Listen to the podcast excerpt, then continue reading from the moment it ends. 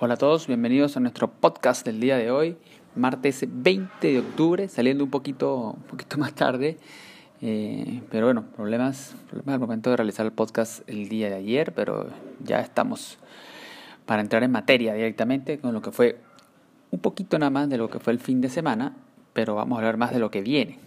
Vamos a empezar en materia de béisbol, porque la, la, serie mundial comienza hoy, pero lo que se vivió el fin de semana fue algo realmente súper importante, una, de mucha emoción el fin de semana. Recuérdense que la vez pasada les había comentado en el podcast que había una doble posibilidad de, de eliminación el día viernes entre Tampa, Houston y Los Ángeles y Atlanta, y que en el mejor de los casos llegaríamos al domingo con séptimos juegos. Pues así fue siete juegos llegó la serie de Houston-Tampa. Tampa pudo remontar, el equipo de Houston pudo remontar eh, ese déficit de 0-3 en el que cayó, ganando los tres siguientes encuentros, pero no es fácil. Y el último partido, el último juego, una joya de picheo, lo terminó ganando el equipo de Tampa Bay. Tampa Bay, de la mano de su manager, que tiene un sistema, o mejor dicho, muchos lo han comparado a la forma de dirigir como la de Woody Bailey, porque cambia sus pitchers eh, inclusive muchas veces antes de llegar al quinto inning, Tampa Bay es el que tiene la figura de lo que fue el opener,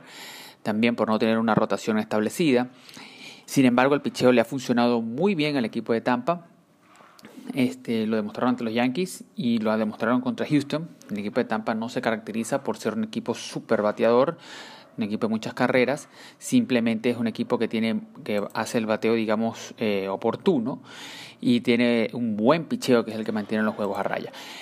Lo hizo así, pudo, pudo zafarse el día, el día viernes ganó Houston, pero el día sábado en el séptimo decisivo el equipo de Tampa pudo llevarse la victoria, eliminando así al equipo de los Astros de Houston que, este, como dirían en el argot, tanto nadar para, para morir en la orilla. El equipo de Houston, este, sin embargo, bueno, pudo llegar a su, a su, séptimo, a su séptimo juego yo creo que puede mostrar un poco de que, no, evidentemente la opción que ellos querían, o mejor dicho, lo que ellos querían era ganar la Serie Mundial para quitarse un poco el peso de lo que fue el escándalo durante el, el receso, ¿no? Eh, sin embargo, que hayan llegado a un séptimo juego en la serie de campeonato mm, no, no, no es malo, realmente es un muy, muy buen resultado. Así que yo creo que han limpiado un poco esa imagen. Igual eh, han salido, como diría yo, han salido baratos porque no hay gente en los estadios. Y si hubiese habido personas, en el, si ha existido la posibilidad de tener personas en el estadio, este, creo que hubiese sido un poquito más complicado para Houston. Sin embargo, Tampa avanza, Tampa avanza entonces a la siguiente, a la siguiente ronda, la Serie Mundial, es su segunda Serie Mundial del equipo de Tampa. Vamos a ver si esta vez sí pueden coronarse. No la tienen fácil. ¿Por qué? Porque se van a enfrentar a unos Dodgers de Los Ángeles que pudieron remontar un 3-1 abajo y pudieron finalmente darle vuelta a la serie. En un emocionante encuentro el día domingo, pero a su vez emocionante tanto viernes como sábado. El equipo de, Los Ángeles estaba perdiendo el viernes ese partido, el que logran colocar la serie 3-2, y llegó en quien yo digo definitivamente fue la inspiración de este equipo y el que hizo que este equipo estuviera pudiera remontar, que es Mookie Betts. Los Dodgers trajeron a Mookie Betts por algo. Le faltaba definitivamente a ellos ese, ese, engagement, ese, ese, ese bateador que pudiera aportar tanto a la defensiva como a la ofensiva. Sabemos todo lo que hizo Mookie Betts para, para Boston, sin embargo, este, muchos preguntan que por qué Boston lo dejó ir. No es que Boston lo dejó ir, él no estaba muy a, muy a gusto con Boston tampoco, él tenía opción de renovar contrato y Boston se lo ofreció, el, final, no, el final no la quiso.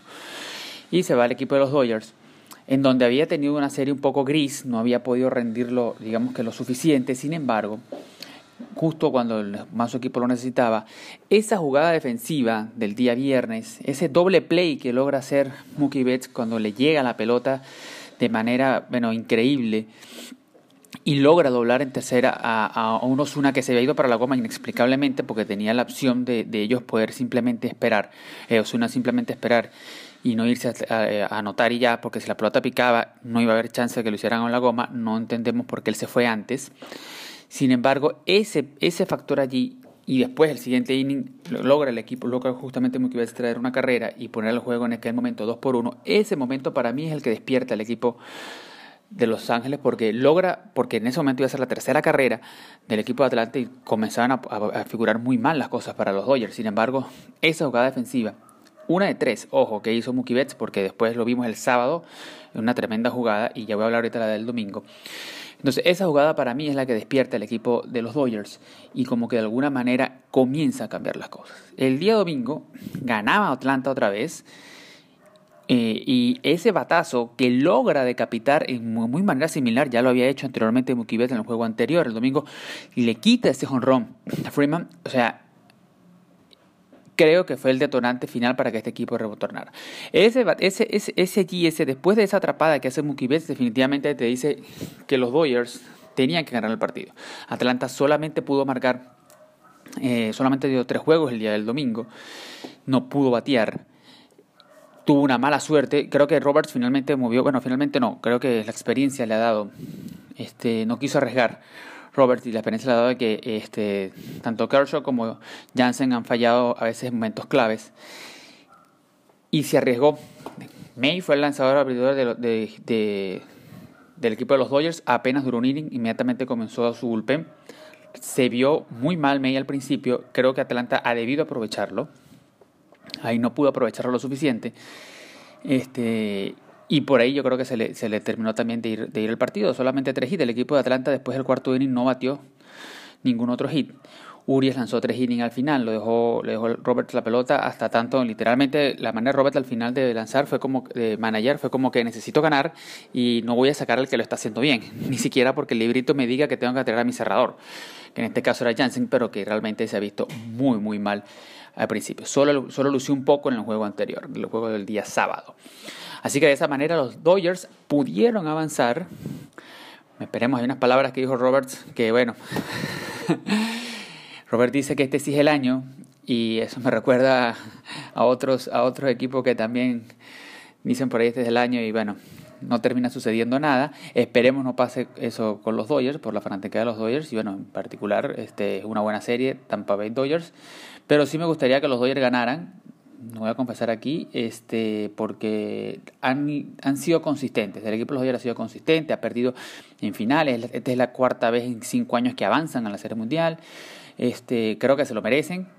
Eh, es un equipo que que ha sido realmente competitivo, le ha faltado la suerte, ese poquitico de suerte al final, justo en los últimos juegos, le ha faltado, pareciera que esta temporada lo tienen con esa remontada. Esperemos no se duerman porque, como se dice, no se ha terminado. la hazaña que lograron fue para llegar a la final. Ahora es que van a jugar la final. La final arranca el día de hoy. La Serie Mundial va a jugarse en formato habitual. Si bien va a ser estilo burbuja, va a haber público, un porcentaje, creo que está entre 10.000 y 15.000 personas permisadas este, para, el juego del, para el juego de estos días. Se espera seguramente que, se vendan todas las entradas. Las entradas se están vendiendo, por cierto, de manera de, información así, de anécdota, las entradas se venden en paquetes de A4. ¿Ya? O sea, eh, tú tienes que, una persona no puede ir, si una persona quiere ir sola, tiene que comprar el paquete de cuatro entradas y después ver cómo él hace sus tres entradas, ¿no? En caso contrario, no, no, no puede. Si van cinco, me imagino que tendrás que comprar ocho. Pero cuatro son las personas que pueden estar sentadas una al lado de la otra en planificación. Evidentemente ya en el estadio eh, no te mueves y te cambias, ¿no? Y obviamente ya es más difícil de controlar eso. Pero si no sé para la serie mundial cómo está, sé que para la serie de campeonato estaban, ese era el formato en el que la estaban vendiendo. Entonces va a ser, el juego va a ser burbuja, la final va a ser en estilo burbuja y se va a jugar entonces en mismo estado de Texas, donde van a estar jugando el equipo de Tampa Bay contra los Dodgers en formato habitual, porque van a jugar van a jugar en formato habitual entonces 2 3 2 a pesar de que no va a haber viajes, pero sí se va a mantener ese formato. Entonces tendremos juego martes, miércoles, se descansará el jueves y tendremos entonces viernes, sábado y domingo, fin de semana completo con serie mundial. Y si la serie se sigue extendiendo, este, tendremos lunes y martes. Así que es una buena serie.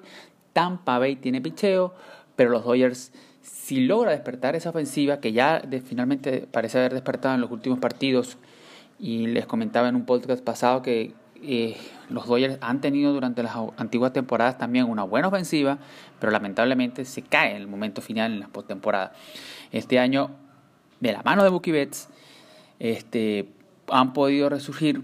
Bellinger también tiene, ha hecho, ha hecho mucho contacto, por si fue el hombre que botó la pelota, el jonrón de la que colocó arriba el equipo de, de, los Dodgers el día domingo. Entonces hay mucho bateo allí con, con los Dodgers. Eh, no se la veo fácil a Tampa, ¿eh? no la veo fácil a Tampa. Vamos a ver, Kershaw está eh, garantizado ya para el juego número 1, así que va a lanzar el 1 y evidentemente lanzará el juego 5 al, al volver a este formato 2-3-2 que te permite una rotación de 4 abridores si eran siete juegos seguidos íbamos a tener que ir a cinco. Creo que también ha sido una de las cosas por la cual la Major League Baseball decidió, a pesar de estar en modo burbuja, regresar al formato, o mejor dicho, mantener el formato 2-3-2 para la Serie Mundial. Así que hoy comienza la, comienza la Serie Mundial. Atentos todos. Estaremos ya el día viernes hablando de nuestro podcast de cómo han sido esos tres primeros encuentros. Ahora pasamos al mundo del fútbol, de lo que pasó un poquito el fin de semana rápidamente. Vamos a repasar porque hay muchas cosas para esta semana. El fin de semana en la liga inglesa, en el Everton sigue dando sorpresas y al gran favorito Liverpool le empató 2-2. Si bien a Liverpool le anularon un gol al final del encuentro, en un offside este, que solo vio el VAR.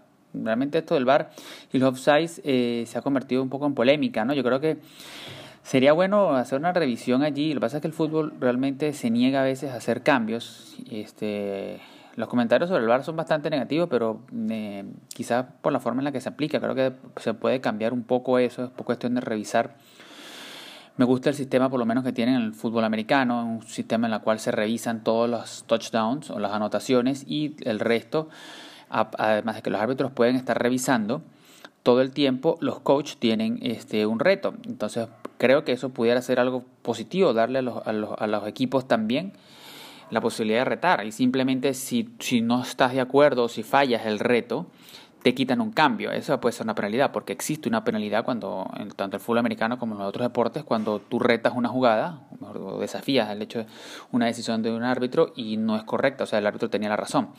Existe una penalidad. Creo que en el fútbol pudieran hacer algo similar, o sea, retar este, que, se, que los coaches tengan, los entrenadores tengan una manera de retar una decisión y simplemente si la fallas le eliminas un cambio, ¿no?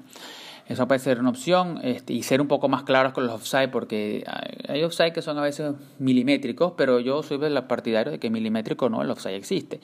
Pero siempre está como que un poco la de, en qué punto exacto, no, es que la mano, es que justamente el pie, es que la trenza del zapato está. Entonces, eh, de repente sería bueno aclarar eso un poco más adelante, igual que las faltas, no todas faltas en área falta, es penal, entonces creo que hay poquito, sería cuestión de sincerar un poco el reglamento en ese aspecto, digo yo, y darle la posibilidad a los entrenadores también de que hagan un reto. El hecho es que, bueno, el Liverpool empató, le anularon un gol en el minuto 95 aproximadamente, y terminó empatando 2 a 2 con el Everton. El Chelsea empató 3 a 3 con el Southampton.